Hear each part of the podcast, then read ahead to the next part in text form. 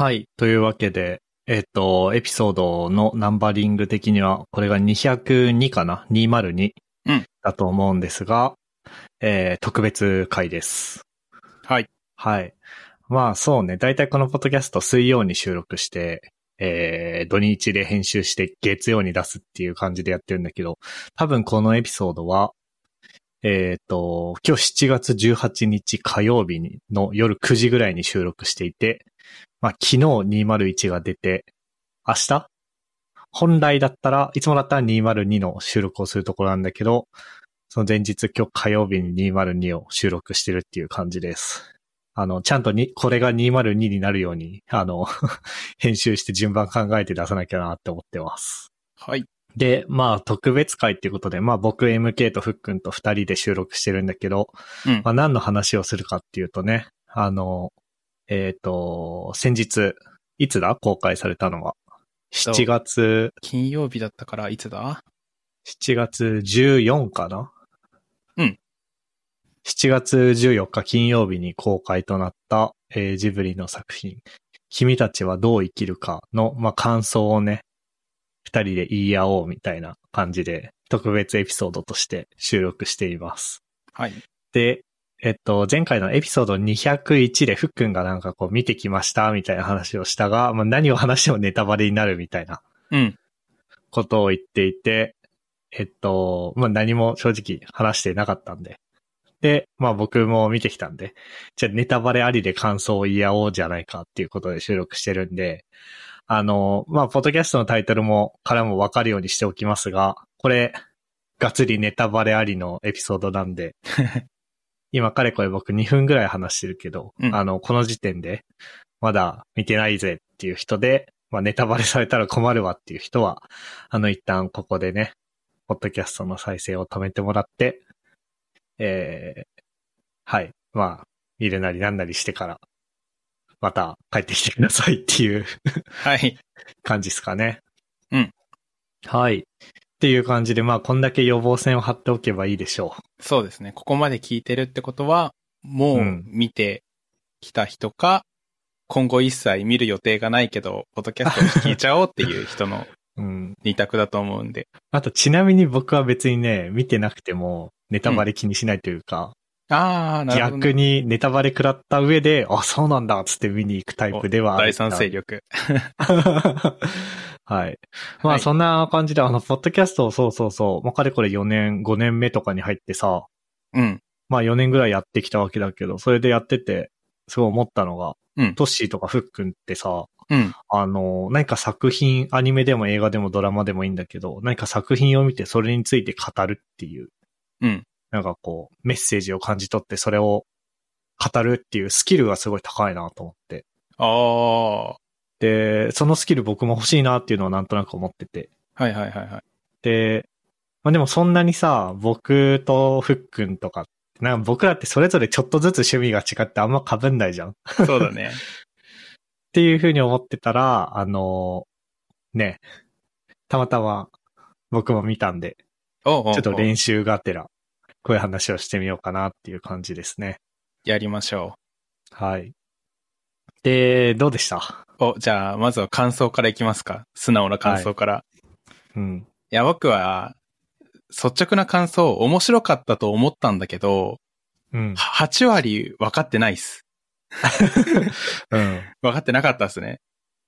見た直後は。なるそう困惑でした。うん。小説は知ってた？読んでた？小説の題名は知ってたんだけど、小説はよ読まずに行って、内容も知らないっす。ああ、そうそうそう。僕も全く同じで。うん。まあ、その、僕はね、うん。なんかこう、フックンはだから公開してすぐ行ったんでしょ？そう、あの、前日の夜に明日公開らしいっていうのを、ツイッターで見て、慌てて予約して次の日、昼、昼飛んでったっていうはいはいはいはいはい、はい。感じです。あ、じゃあ公開日に見たってことか。そうです。で、まあ、たまたまそれで、えっと、そうだそうだ、フックンが見たよっていうのをポッドキャストの収録日で聞いたし、うんあとはそう、全然宣伝しなさすぎて、うんジブリ映画が明日公開だっていうのに騒がれてないみたいなツイートは見たから存在は知ってたうんうん。が、まあ、全然興味なかったんだよね、正直。うんうん。だけど、妻が、まあ、うん見に行きたいって言い出して3連休中に。ほう。ああ、なんかふっくんも見に行ったって言ってたし、まあじゃあ見に行くか、つって、うん。まあ、それこそ僕はあの、海の日の3連休の、うん日曜の夜に見に行きたいって話になって、ではいはい。海の日月曜日のチケットすぐ慌てて取って。うんで満席だったね、ほぼ。なんか、そのさ。変な席しか空いてなかった。端っこの。ああ、正面以外のやつだ。そうそうそう。まあ、それで予約して見に行って。うん。で、見て、面白かったのと、あとそんなになんか深く考察して映画を見るっていうことを今までしてないからさ。うん。まあなんか、ああ、なんかこう、少年が異世界に行って、うん。あの、その異世界で成長して帰ってくるんだね、みたいな。うんうんうん。ぐらいまあいい話だね。ジジブリだし、絵綺麗だし、ああ、うんなんかジブリって確かにこういう感じだったよね、みたいな。うんうん。あの、なんだ、母さんがドロッと溶けるところとかさ、はいはいはい。とか、あとわらわら？わらわらね。ああ、こういう感じだったよね、ジブリみたいな。うんうんうん。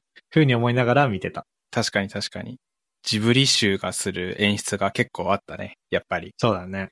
うんうん。まあ、そんなに今までジブリの映画たくさん見てきたわけじゃないっていうか、うん。うん、そうだね。ないから、あれなんだけど、まあでも、かすかにさ、うん。まあなんだかんだテレビでやったりとかしててさ、うん。見た映像が頭の中にあって、ああ、わかるわかる、こういう感じだよねっていう。そうね。なんか、あれだよね。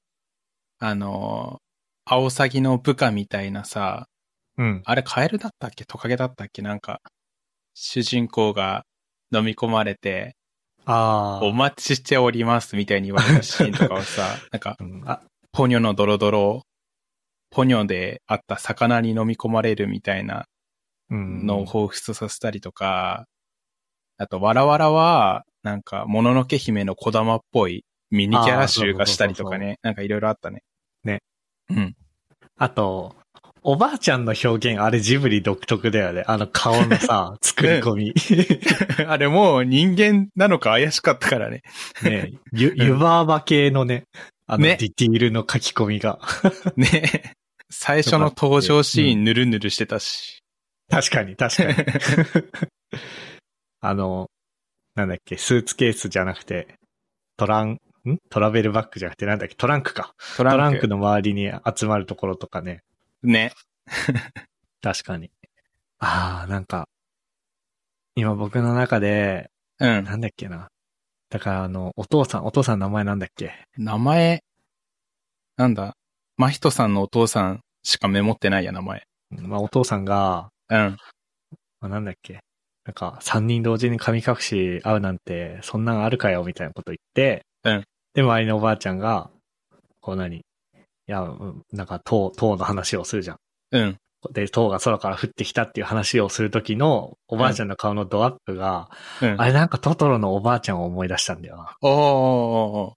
なん、なん、か、カンターっていう時の、うん。ドアップだね、あれ確かに。うん、なんか今、その映像が僕の頭の中で重なったわ。うん、うん、うん、うん。まあ、っていう感じで映像、まあ、なんつうの？ちょ、一回目の感想は、うん。僕は逆になんか、なんつうの？ふっくんは公開日すぐ行ったから、うん。あれだよね。みんなの感想とかを見ないで行ったんだよね。そう、一切見ずに劇場に入った。で、逆に僕はもう見ちゃった後だから、その、特にさ、はいはいミュート、あの、なんつうの？1、2、3、だから公開から、公開日を1日目とした時の4日目に見に行ったから、うん。もうなんつうの？ネタバレは食らってないけど感想はたくさん浴びたっていう感じで、まあわかんないわかんないって言ってたから、うん。まあ見て、え、何がわかんないのって思ったの？逆に。ああ、なるほど。だってなんか普通に綺麗なジブリの絵で、うん。少年が異世界に行って成長するっていう話じゃない？みたいな。ああ、はいはいはいはい。で、その後、まあ僕は昼の、月曜の昼に映画見たから、うん。夜に漫画買って、原作、まあ、もはや原作っていいのかな？わかんないけど、うん。あの、漫画版を買って一通り読んで、うん。で、あ、そうそうそう、一応漫画版も、まあ、文庫版というか、原作のダイジェスト版って感じらしいのね、漫画は。うん。そうなんか、漫画でわかる系のやつってさ、うん。なんつうの？原作に書いてあることをお姉さんが会話を通じて学ぶみたいな形式もあるじゃん？ある。じゃあそういう系じゃなくてちゃんと原作の文庫のダイジェスト版だっていうことを知った上で、うん調べた上でちゃんと漫画読んで、そしたらわかんなくなったの。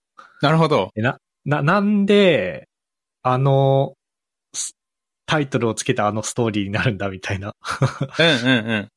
とか思ったりしましたと。はいはい。で、今日出社日だったから会社行って、うん。まあチームの映画好きな新卒の人とうん。話したら、まあその、その人見ましたって言ってて。うんうん。で、え、あれ、なんか、僕は本じゃなくて漫画でこう、何？ダイジェスト版を摂取したばっかりだから、情報抜け落ちてるところもだいぶあるけど、うんあれ関係なくない？って聞いたら、うんいや、なんか、関係ありますと。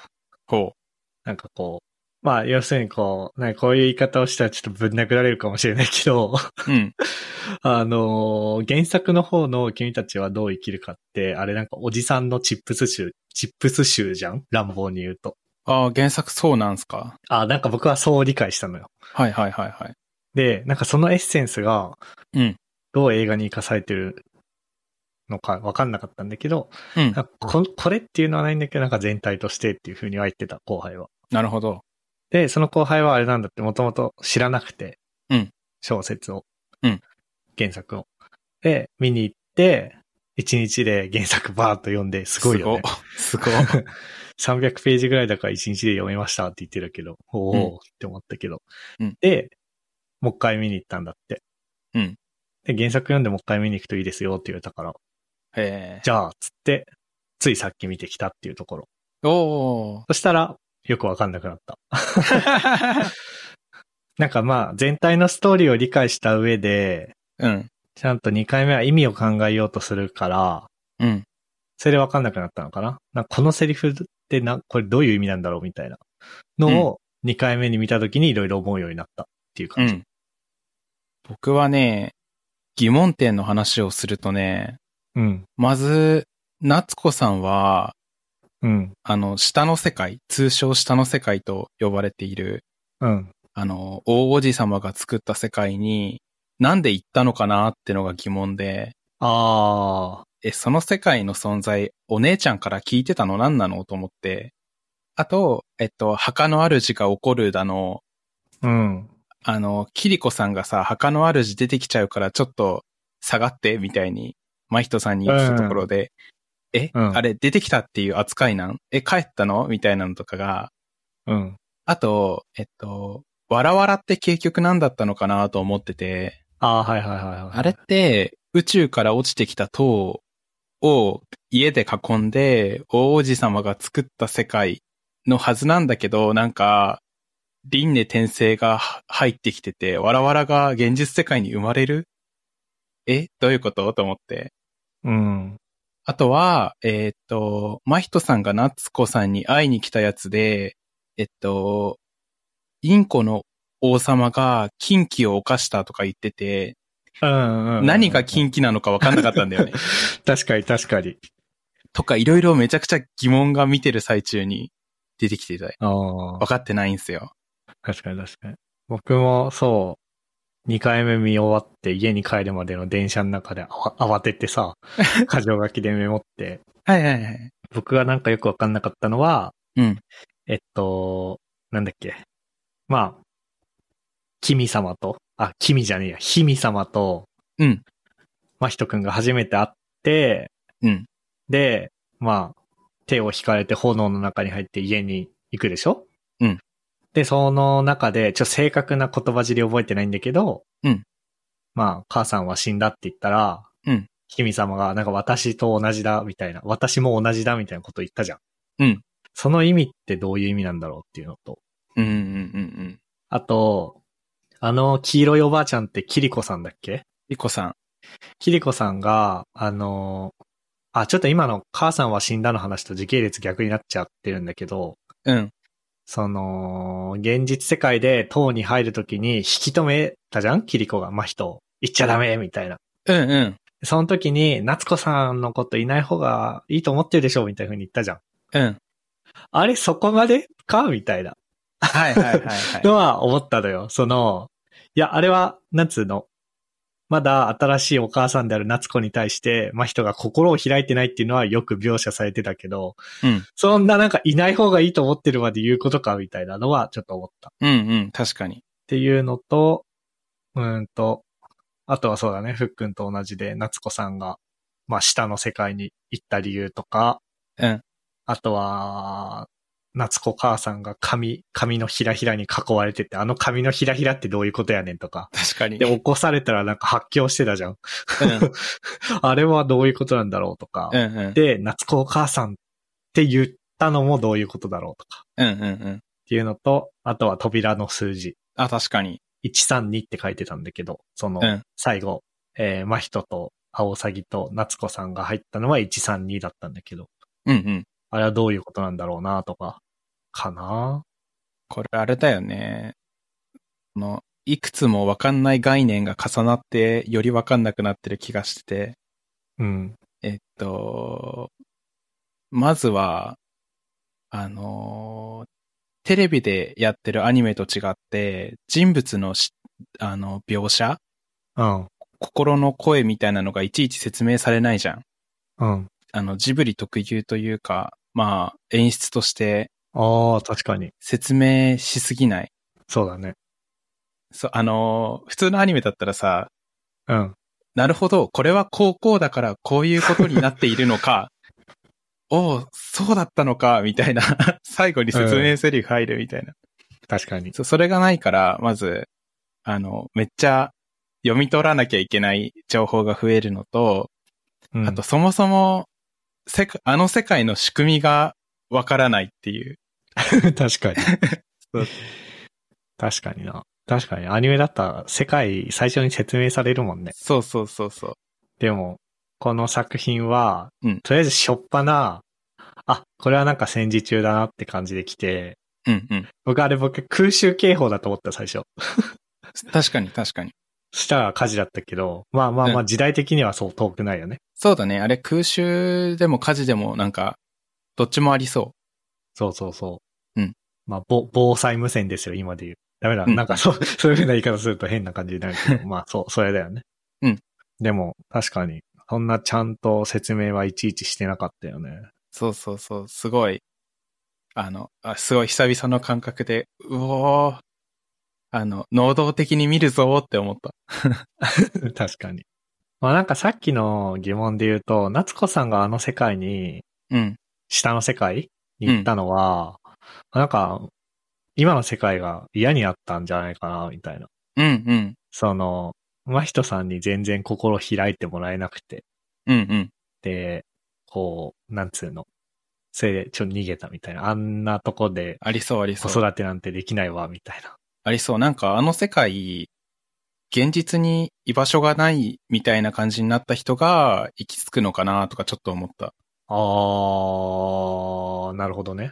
夏子さんはそうだし、あの、MK 言った通りだし、あの、真人さんも田舎に馴染めなくて、うん。お母さんも変わって、うん。どうした、どうせばええねんみたいな感じで。そうだよね。うん。で、キリコさんと初めて会って船に乗った時かな？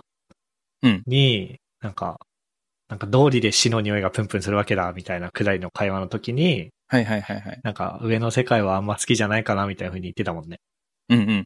ただ、もう一個ふっくんが言ってた、うんなんで、なんつこさ、その、だから真人くんとかは、うん。なんつうの、半ば事故のような感じであの世界に行ったけどさ、そうだね。夏子さんなんかナチュラルにトコットコットコって言ったじゃん。言ってた言っていや、た。なんで、なんで知ってんねんみたいなのは確かに思うよね。ね。いやー、惹かれちゃうのかね？なんか。うん。なんかさ、あのさ、キミコさんと真人くん、あ、キミコじゃねえや、キリコさんと真人くんがうん。森をかき分けながら行った時に、うん。キリコが、まあ、夏子様はこんなとこ行きませんよ、つって、真人くんが。うん。来たくて来たわけじゃないと思う、みたいな風に。あ、言ってた言ってた。だから、ふっくんの言う通り、惹かれちゃったのかな。ね、ち、血筋の人は惹かれちゃう説もあるかもしれないね。ね。うん。あとは、夏子お母さん。あの、あそこお母さん。まあ、とりあえずなんか、う僕のお父さんの好きな人だし、うん。助けに行くよっていう感じで来てたんだけど、うん。なんつうの、あんま感情的にならずにさ、うん。まあまあしょうがないから助けるよっていう感じで来てたんだけど、あそこであのなんか髪のひらひらに襲われて、夏子母さんって言ったじゃん。うん。あれの意味とかってどういうことなんだろうなとか。あー、いろんな説見たな、なんか調べてるうちに。えーっと、まずシンプルなのが、あのーお母さんとして迎え入れなきゃって思いつつも、やっぱり子供だからそういう複雑な感情、うん。新しいお母さんで馴染もうと思うけどなかなか馴染め、なんか抵抗があって、うんそういう複雑な感情で、えっと、ま、途中まで迷ってるんだけど、あの、自分の歩み寄りが足りなかったな、みたいなのをどんどん理解していって、うん。どんどん、そ、あの、旅の中で成長して、もうなんか、ふん、踏ん切りがついて、お母さんって呼んで、そこまで呼ぶほどに助けたいと思えたみたいなはいはいはいはい。のが、あの、納得感の高かったやつで、もう一つあって、あの、す最初に会った時から好きだった、好きになっちゃってたんじゃないか説があって、おー、なるほどね。そう。あの、お腹触らせてもらったところで、うん。あの、お腹触らせてもらったし、そこの手を引いてもらった手に指輪がキラって光る描写があったんだよね。うん。で、そこで、あのーなんだろう、複雑じゃん。あの、好きと仮定した場合、子供がいて婚約指輪が光る描写というか、うん。それでうまく 関係性を保てなかったんだけど、好きで助けに行った説みたいなのもネットで見た。なるほどね。うん。なんか、ど、どうなんだろう。あんまり、こ、これは結局さ、だからさ、例えば、ウィキペディアとかを見るとさ、うん。えー、吉野源三郎の小説、君たちはどう生きるかからタイトルを取っているが、直接の原作とはならず、えーうん同し同小説が主人公にとって大きな意味を持つという形で関わり、えー物語そのものは冒険活劇ファンタジーとなるみたいなうん。感じだから、あんまりこう原作と絡めて考えない方がいいっていうことなのか、うん。それとも、まあ大きな意味を持つからなんかあるでしょっていうことなのか、ちょっとわかんないんだけど、僕がうん。思ったのは、原作を読んだと原作の、まあ、ダイジェスト版の漫画を読んだ上で、2回目見たときに、改めて考えたのは、なんかこう、あの漫画の中では、うん。こうコペル君うん。うん。が主人公で、えっと、なんだっけな。コペル君が、まあ、実質的に友達を裏切ってしまったみたいなうん。後悔をすることがあって、うんで、えっと、それを挽回するチャンスを自分でつく、あちょっとなんかこう、うまく言わないと僕の読解力のなさを露呈するようであれなんだけど、僕の理解だと、えっと、その挽回するチャンスを自分で作りに行って、ちゃんと挽回しに行ったみたいなシーンがあって、うん。なんかそれを夏子さんでやったのかなって思ったのね。ああ、それになぞらえてる説もあるのか。わかんない。はいはいはい。いや、でもあれ、その、だから、なんつうの。わざわざ、いや、どうなんだろう。深読みし、深読みというか、なんつうの。足引っ張られすぎかもしれないけど、わざわざああいうタイトルにして、うん。で、わざわざすげえ偶然な感じでさ、本をどんからがシャーンと落ちて、本片付けるときにあの本と出会わせて、うん。読んで泣いてんじゃん。うん。あのシーンわざわざ入れて、あのシーンの後の出来事でしょ？夏子お母さんは、当然。そうだね。だからなんか、なんか絡めるやろって思って。なるほど。僕はそれなのかなってちょっと思ったり。はいしたけどはいはいはい。確かにそう考えると、意図、意図的な感じをうん。感じるね。あとさ、うん。あの、ネットを見てるとさ、うん。あのー僕あんまりそういう考察好きじゃないんだけど、うん。この人物は、宮崎駿監督周りのこういう人間関係を、のメタファーなんじゃないかみたいな考察が一番主力で。なるほど。あのーた、見た中だと、大王子様が宮崎駿で、あの、積み木を積んでたのが13個積み木を積んでて、今まで監督が作ったジブリ作品の数と一致するから、おー、なるほど。そう、あの、世界は宮崎駿さんの世界で、で、あの塔はスタジオジブリを表しているんじゃないかって言ってて、なるほど。、で、インコは、あの、インコいっぱいいたじゃん。うん。あれはアニメーターさんたちじゃないかみたいな。ええで、増えて食べ物に困ってて、つまり、なんか食わせていけなくなってきてて、みたいな。はいはいはいはい。で、最後に塔が崩壊するみたいなのはジブリが解散みたいな。あの。これまでスタジオジブリって結構波乱万丈というか、一回アニメーター陣全員解散になったりとかしてて。そう、だから、ジブリ解散して、あの、アニメーターが世に幅、なんか、ジブリを卒業して、アニメーター業界で今度は自立して頑張っていくんじゃないみたいなうん。話だった説がネットで騒がれていて、一番主力ぐらい騒がれていて、ええそうなんだ。そう。ハイコンテキストだなでもそこまで個人的な問題を詰め込むかって思っ、ちょっと疑問に思ったんだけど、うん。でも、あの、これまでのジブリ作品でもそういうこと実はやってたっぽくて調べていくと。おー。例えば、隣のトトロのお母さんって病院で入院してるじゃん。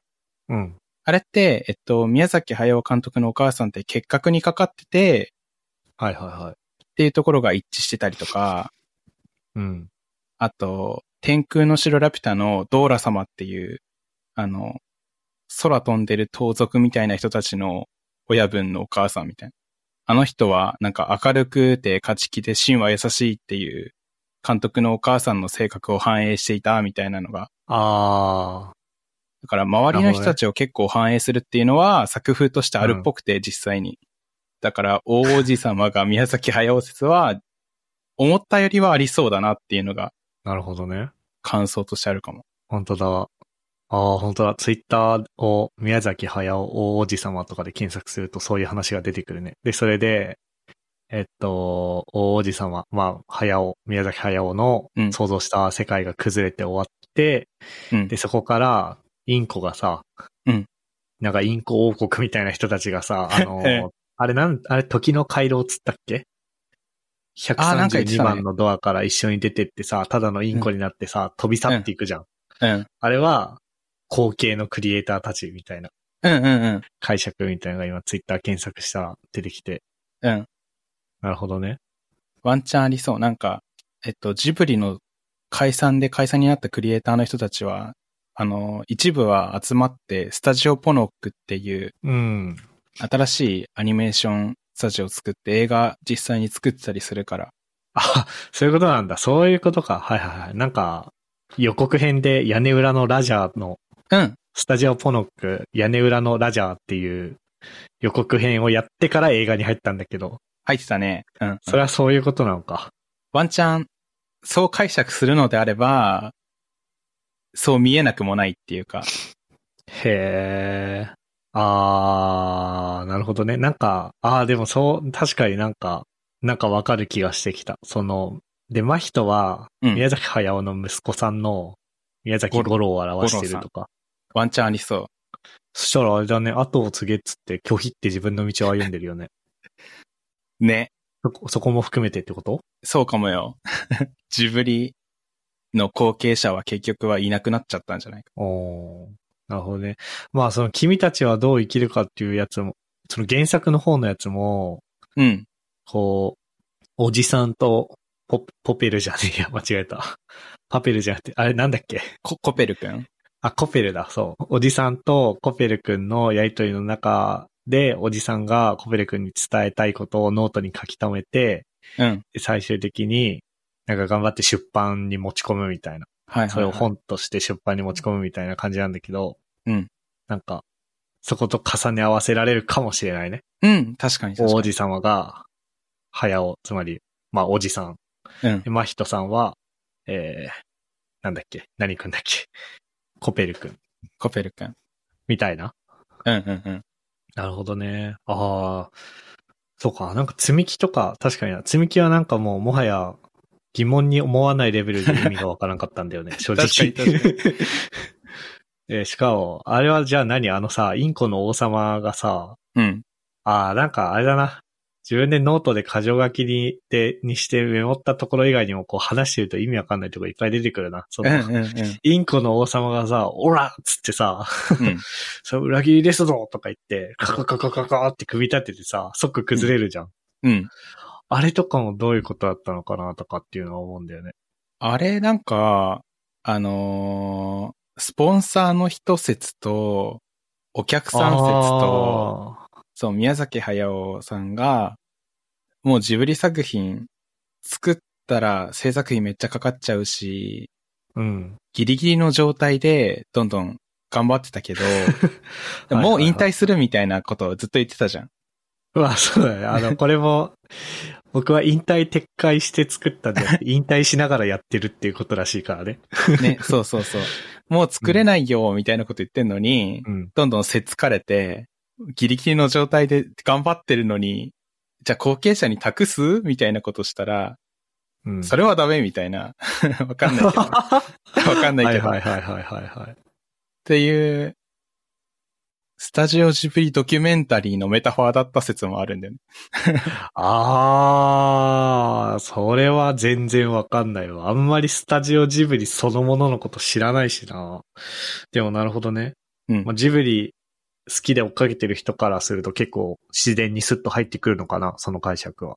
なんか、著名なジブリ周辺人物というかコメンテーターみたいな人たちは、みんなそれ言ってる。で、最初す、そんなわけないやん。そんな個人的な事情詰め込んでくんのかよって思ったんだけど、調べていけばいくほど、そうかもって思い始めて、なんか、ふ冬、なんか、へえ、なんか、ええって思ってる。なるほどね。そう、だから、例えば、なんか、隣のトトロとかと同じジブリ作品として語るのは違うなって思った。なるほどね。何も知らない子供が楽しむ映画っていうわけでもないな、みたいな。うん。で、えっと、初見の時に考察も何も調べずに映画見て、うん。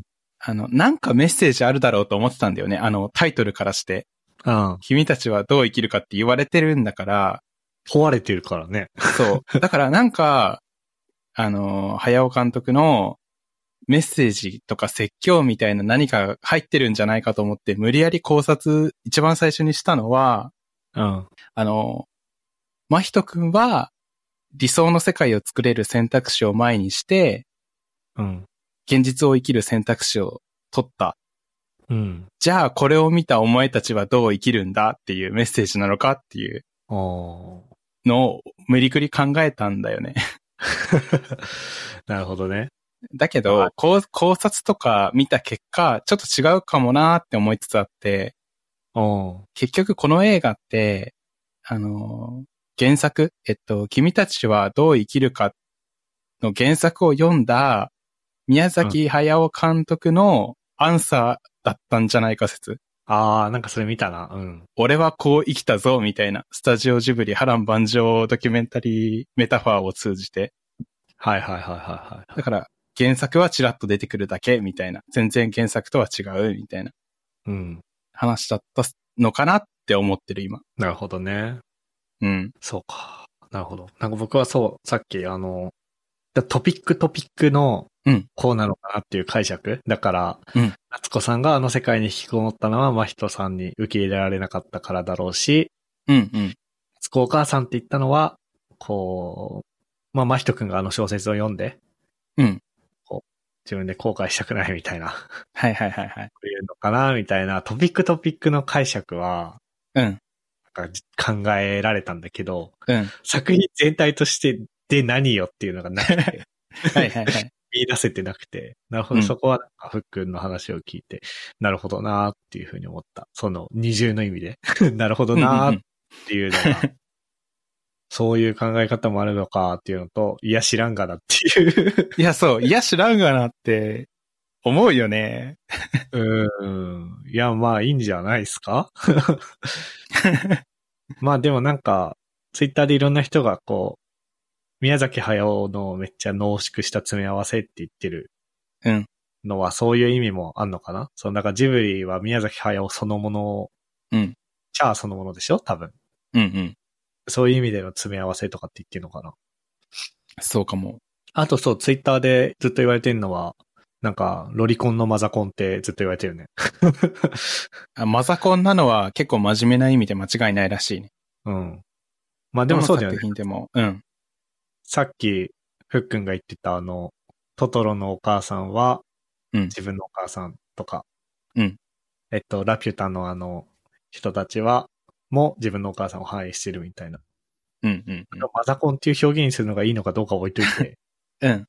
あるよね。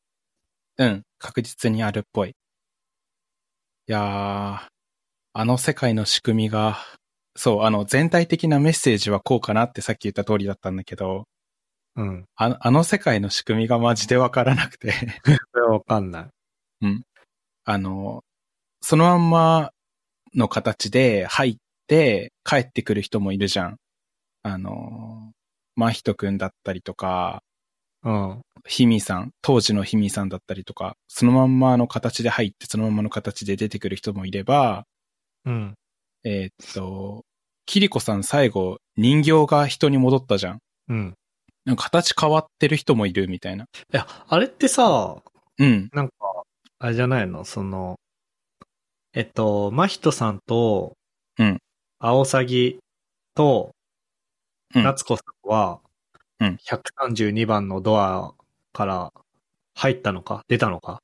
まあ出て、うん、うんで。実際戻って、で、別のドアに若いキリコさんと、うん。キミ様が出てたでしょ？あれってなんか時代がずれてるっていうことなんじゃないの、あ、多分そうだろうね、あれは。だよね。で、うん。ああ。なぜ、おばあさんのキリコさんが、あの世界だと石になってたのかは、うん。え、あのさ、若い船乗りのキリコさんとおばあさんのキリコさんっていうのはお同一人物でいいんだよね？時系列が違う同じ人だと思ってる。だよね。だから同時には存在できないから、おばあさんの方は石になって、ああ。はいはいはい。で、まあ、ポケットに入れたまま、えっと、現実世界、第二次世界大戦のうん。具体1900何年って言われてたっけ？ちょっとわかんないけど、うん昭和、昭和ね？うん昭和？昭和だよね。昭和のあの時期に戻ってきたら、もう、その、もうそのオンリーワンの存在になるから、石からこう、ニューンって戻るみたいななるほどね。ことなのかなって今、ジャストアイデアで思ったんだけど。でもそうするとあれだね、キリコさん以外のおばあさんが一緒に石になってたのは謎だね。ね、謎だよね。言ってないのに言ってないのにね。登場してて。ね、あ、しかも、あの、ペリカンは大王子様が持ち込んでいて、うん。えーっと、現実世界に帰ってきたら、ただの鳥に戻ってたけど、あっちの世界だと、めっちゃ知能高くて喋ってたみたいな。うん。そうだね。しかも、そこでさらにわけわかんなくなるのが、わらわらだよね。ああ、ね、我々は、わかんないね、あれ。うん。仮説としては、もともと、輪廻転生自体は行われてて、つまり、わらわらの死んで生まれてみたいな流れはあって、うん。で、地球に塔が降ってきて、輪廻転生の世界と王子様の世界が重なったみたいな。うん。から、元々の輪廻転生のわらわらさんは5つ、そこに干渉して、えっ、と、王子様の世界に入ってくる人たちがいた？みたいな。え、じゃああれペリカンに食われたら、輪廻転生のループ終わりみたいな？確かに僕の仮説だとそうなるな。悲しすぎる。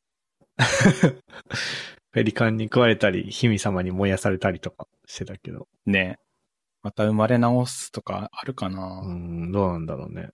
ねいや、でも、あ、あと、うんうんもし、あが輪廻転生なんだったら、うん。あの、その輪廻転生の場所崩壊しましたけどっていう。確かに。いやーあれかなさっきの仮説だったら、干渉してた王子様の塔が壊れただけで、輪廻転生自体はもともとあるから、うん。干渉してた塔じだけが壊れた説があるかも。ちょっとよくわかんないね。わかんない。あの世界周りのこと、墓の主とか何が禁忌だったのかとかがまだ一向にわからない。うん、わかんない。あ、で、も、近畿で言うと、あれ思い出した、イザナギとイザナミの黄泉の国の話。ほう。えっと、イザナミが、あの、イザナギとイザナミが結婚してたんだけど、イザナミさんが死んじゃって、うん。黄泉の国に行っちゃって、イザナギさんが迎えに行って、うん。で、岩を挟んでお話をして、絶対姿を見ちゃダメ、覗いちゃダメって言われるんだけど、イザナギさんが覗いちゃって、そしたらイザナミさんがめっちゃ死者の姿でゾンビみたいな姿をしてて、ほう。なんで見たのよって、黄泉の国の出口まで追いかけ回されるっていう神話が日本神話でああって、ほうほうほそれを若干思い出したかも。う。なるほどね。見ちゃダメって、なんか、迎えに来て、ダメって言われたことやって、うん。怒られるみたいな。そういうことなんだ。わかんない。まあでもなんか、そう。原作の小説全然関係なさすぎだろみたいなのをいろいろ調べてる過程で、うん。なんかその宮崎駿っていうのは、原作っていうものを今までの作品でもそんなにうん。ない、ないというか、これが原作っていう感じでやるっていうよりは、いろんなのミックスするみたいな風に言ってたから、そうだね。うん。そのミックスのあ味、味というか材料の一つとしての、そのフックのいた話なのかもね。うんうんうんうん。確かに確か俺ちょっとそその話名前しか知らないから、に。うんうん。割と教養じゃん、その、イザナギ、イザナミの話は。ああ。いや、確かにオタク教養でさ、なんか神様の神話とかにうん。詳しいいっぱいいるよね、人たち。なぜか、あ海外の神話とか。大体そういう TRPG とか好きな人たち。そうだね。設定が好きな人たちね。うん。だって、習ってないよね、学校で。まあなってない。ことが全てだって言いたいわけじゃないけど、うん。僕の今までの人生にはそんなに知るきっかけがなかったからさ。うんうんうん。でも、やっちゃやったらそういう詳しい人いる。やっぱそういう引き出しがある人はさ、映画見ながら、こう、あ、これは。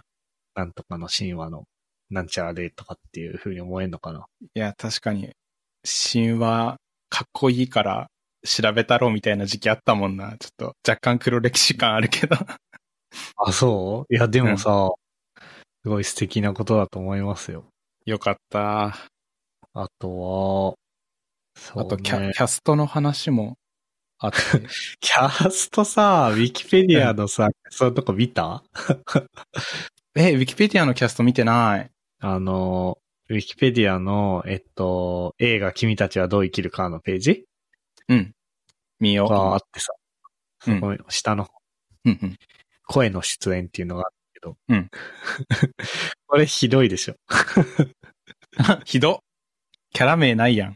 キャスト、あの、登場人物とキャストっていう表なんだけど、うん。まあキャストが上からこう、何、いきなり一人目から読み方がわかんないんだけど、三時相馬、三時相馬、須田正樹、柴咲コウ、あいみょんって書いてて、うん。登場人物、空欄空欄空欄、ひみ、空欄空欄空欄空欄みたいな。う んうん。ここは隠した方が良かったのかみたいな。ネタバレ？配慮してんのこれ。いや、でもだってその上のさ、何、うん。ストーリーのところにはがっつりネタバレ書いてんだよ。ほんとだ。めっちゃあらすじ書いてる。うん。あらすじって、これもう中身だよ、これ。全部だね。全部だよ、そうだよ。うん。始まりから終わりまで全部。ほんとだ。これだったら、僕が Slack のスレッドに貼ったキャストのメモの方が有用かもしれないな。うん。確かに。でも、まあ、なんか編集合戦が発生したため、このページは編集保護されていますって。ああ。えっとね、2023年7月18日の22時時点でうん書いてある。編集合戦を経て、編集合戦を経て、うん。これになったから、何か。なぜヒミだけ、ヒミがあいみょんってだけなぜ解放されてるのかは謎ですが。うんうん。いや、そう、あのーエンドロール見てるときに、え、菅田将暉いたんだってなったんだよね。ねで、その時は菅田将暉、へえ、出てたんだ、どこに出てたんだろうぐらいだったんだけど、後々ツイッターで、アオサギが菅田将暉だったっていうのを見て、ええー、いいだよね。アオサギだったのって、に、2回びっくりした。ねうん。すごい、全然わかんなかった。アオサギな。しかもなんか、アオサギ、いやなんかさ、本当に何も、僕も何も情報なしにというか、ツイッターの感想だけをうん。インプットし、インプットっていうか別に明示的にじゃないよね。勝手に入ってきたツイッターの感想をうん見ながら、あ、で、そう、原作の小説のことも、小説？文庫？のことも何も知らずに行ったから、うん。うん。最初、なんつうの、そんなにこう、な、なんて言えばいいの？さ、俺、風立ちぬとかもうん見てないから知らない。例えば、風立ちぬは、なんだろう、鳥が喋ったりとかはしないでしょ？確か。うん。普通に現実世界のお話でしょ？うん。俺、そういう方向性なんだなと思ったの。うんノンフィクション方面というか。うん。フィクションだとしても、な、なん、なんて言えばいいんだろう？あの、変なことが起きないというかさ、はいはいはい。話だと思って見てたら、うん。アオサギが、急に、なんだっけ、お母さん、お母さんって言い出して、うんあ、そっちの方向性かってなった。そういえば。うんうんうん。一回目見たとき。急にファンタジー来たよね。うん、急にファンタジー来たから、うん。ちょっとびっくりした。うんうん。はい。っ確かに。ていう感じっすかね。うん。で、まあ、どうします？そんなところですか？もろもろ。で、あれか、その映画の内容じゃなくて、映画周りの話もちらちらとうん。話題になってますね。ね。宣伝全くなしのやつ。え広告打たないのは、いや、僕最初さ、広告打たないっていうのは、なんかそういう宮崎駿のこだわりなのかなと思ってさ、うんうん。勝手に思ってたんだけど、そうじゃないんだね。鈴木敏夫さんの、まあ、いわばチャレンジというか、うんうん。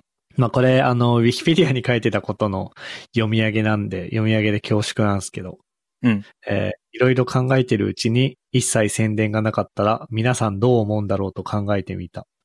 僕の考えですけど、これだけ情報が溢れている時代、もしかしたら情報がないことがエンターテインメントになる。そんな風に考えました。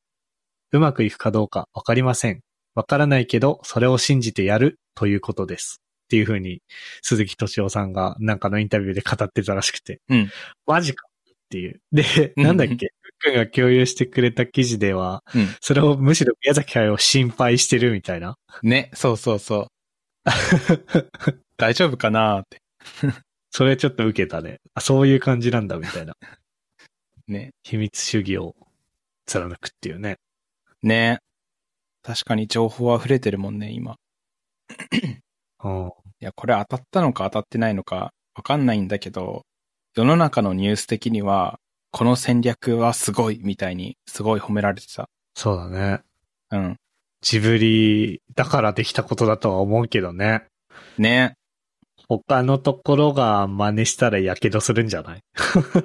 た、ただ知られずに終わっちゃうよね。ねうん。あとは、ツギャッターで話題になってたのは、ヨネツさんがジブリの曲を依頼されたのに、匂わせしてなかったことがすごいみたいなので話題になってた。ああ、すごいよね。なんか自分だったら、さーてどう行きますかね？みたいなことをつぶやいちゃう気がするみたいなツイートがあって。うん。それをやってないヨネツさんすごいね、みたいな。すごいね。なんだっけな？あれこれ誰の何を見たんだっけな？誰の何を見たかわかんないけど、結構なんか、2、3年ぐらい前に、宮崎駿と米津さんが、なんかこう、一緒に歩いて話してるのを見たみたいなへえ。ツイートが流れてきて。うん。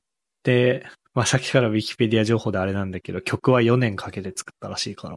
うん、うん、うん。すごいよね。なんかさ、4年かけて曲を作ってることもすごいし、その4年の間にちゃんと他のヒットもうん。いろいろしてる。あの、ウルトラマンのやつとかもそうだしさ、うん。チェーンソーマンもそうだね。とか。うん。すごいよね。今、ヨネツさんのアルバム作ったらタイアップ曲ばっばっかりですごいことになる。すごいね。うん。プレッシャーやばそうだけどね。なんか、ヨネツさんのツイート見たら、なんか、本5冊分ぐらいの絵コンテを渡されて、主題歌をお願いしますみたいな。すげえなプレッシャーエグそえぐいなう。ね。あとは、ヨネツさんとスタジオジブリ公式のツイッターが、貨幣で会話してたりね。あへ。カヘカヘカヘ。あ、それそういうことなんだ。あ、そう、モールス信号にして、読み解いてみたら、なんかうん会話になってたみたいなね。はいはいはいはい。へえ。最初にスタジオジブリが、違うわ、えーっと、ヨネツさんの公式スタッフツイッターが、うんカヘカヘ言ってて、モールス信号に変換したら地球儀聞いてねっていう言葉になって、おー。そしたらスタジオジブリの公式のツイッターが、宮崎さん毎日聞いてるよっていうモールス信号を出して、で、最後には何て言ったんだ？えーっと、嬉しいって返してたらしいね。ええ。カヘカヘで、カヘカヘモールス信号で会話してたっていうのが話題になった。で、今ツイッターではカヘカヘモールス信号ブームが起きてる。うん、なんかカヘカヘモールス信号を実装してみたっていう人とかいるし、あ、いるんだ。うん。カヘゴモールス変換。10分で実装。いや、でも本当最初、鳥の画像とタイトルと、あ公式ツイッターのカヘカヘカヘしか情報なかったからね。うん。しかも本編でカヘカヘ言ってないよね、多分。そうだよね。言ってないよね。だから最初今。に何の話かって思っちゃった。うんうんうんうん。カヘってなん、一番最初、鳥の画像とツイートだけだったんだね。カヘカヘカヘっていう、スタジオジブリのアカウントが。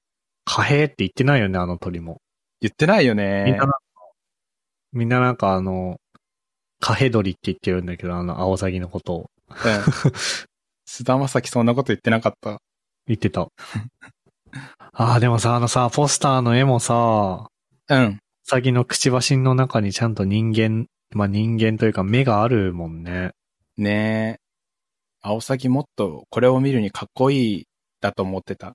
ねハゲのおっさんだったからね。ね。すごい。それがまさか、ハゲのおっさんが相棒ポジというか友達になるなんて。ねうん。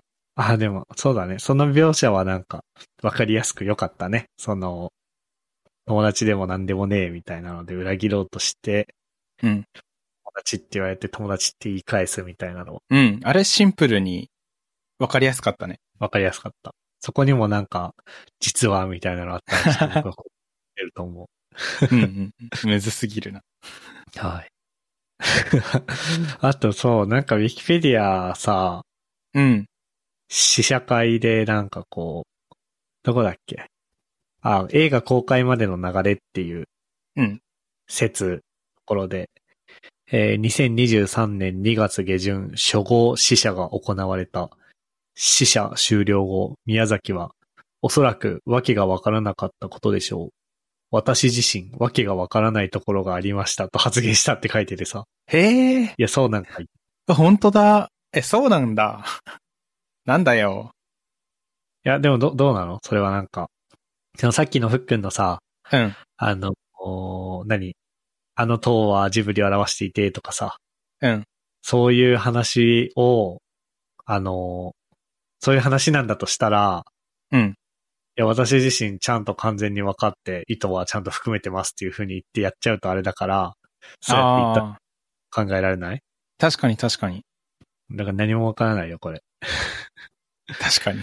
あの、う嘘がどうこうって話あったじゃん。映画のうん、中で。あった。あれみたいな感じ。確かに。アオサギはすべての嘘を言う、本当かどうかみたいなね。みたいな。そんな感じ。わけがわからないと言っている。本当かどうかみたいな。うんうんうんうん。確かに。うん。ってな感じですかね。うん。じゃあ、どうしようかな。じゃあ、どう終わります？皆さんも、あの、塔が崩壊して、えーインコが飛び立っていって、スタジオポノックで新しい映画が公開されるので、皆さんも見ましょ そうっすね。そう、今あれかと思った。ふっくん、あの、うん。皆さんも、塔が崩壊した時はどういう意味だと思いましたか？ハッシュタグをつけてツイートしてねっていうのかと思った。いやいやいやいやいや、やめてみたいな。ネタバレ今思っちゃったよ。う。自ら地獄に突っ込んでいくような、怖すぎるな。炎上マーケティングだね、それは。ね。まあ、そうね。そんなところっすかね、じゃうん。あ。はい。ちなみに、そう、映画の予告編、もう、もはやもう、君たちはどう生きるか、全く関係ない話なんだけど、うん。もうちょいで、今週の金曜日にミッションインポッシブルが公開されたりだとか、うん。あとは映画の予告編で、なんかさ、第二次世界大戦後の日本を舞台にしたゴジラがあったよね。あ、ゴジラマイナスワンね。そう。あれ、面白そうじゃない？あれ、あの、映画行く前に YouTube で知って、まさか予告で流れると思ってなくて、ただ IMAX で見に行って、うん。IMAX の音響で注目してたゴジラマイナスワンの予告編見れてすごい嬉しかった。おー、面白そう、あれ。ね。対抗できる戦力日本になさそうだよね。戦後の日本に。ねそうだよね。うん。在来線爆弾もないしね。うんうんうん。ないよね。どう、なんか展開が全然予想できなくて面白そうだよね。うん面白そあとなんかあったかな予告編。なんかさ、映画の予告編ってさ、ああ、いいなって思ってもメモる手段がないからさ、忘れちゃうよね。う。確かに。なんか、ないの？どっかで一覧ないの？あ、ありそう。マジで？僕あいやでもはゴジラマイナスワンと屋根裏のラジャーしか覚えてないな。あとね、なんだっけな。なんか透明になっちゃうみたいなやつなかった？えなんだ？あ、それ屋根裏の、屋根裏のラジャーかなああ、姿消えそうになって、イマジナリーが。そうそうそうそうそう。うんうん。それ屋根裏のラジャー。あ、屋根裏のラジャーか。うん。ああ、じゃあそんなとこかな気になってんのは。うん。いやーでも、ちょっと相当僕はあの、何？頭を 使ったけど、こう、あれだね。楽しいね。こうやって話すのは。うんうん。感想会楽しいね。楽しいですね。また、なんかでやりましょう。うん。はい。そんな感じですかね。うん。はーい。じゃあ、えー、以上、君たちはどう生きるかのネタバレ感想会でした。えー、番組に関するご意見ご感想は、シャープゆるふわでツイートしてほしいですが、まあ、ネタバレはツイートしないように 気をつけてください。あとは、まあ、エピソードのページはゆるふわ .com スラッシュ202にありますが、多分、大した情報載せられないと思うんで、はい。そんな感じで。じゃあ、お疲れ様でした。お疲れ様でした。And now, a short commercial break. 現在エンジニアの採用にお困りではないですか？候補者とのマッチ率を高めたい辞退率を下げたいという課題がある場合ポッドキャストの活用がおすすめです。音声だからこそ伝えられる深い情報で候補者の興味関心を高めることができます。株式会社ピトパでは企業の採用広報に役立つポッドキャスト作りをサポートしています。気になる方はカタカナでピとパと検索し X またはホームページのお問い合わせよりご連絡ください。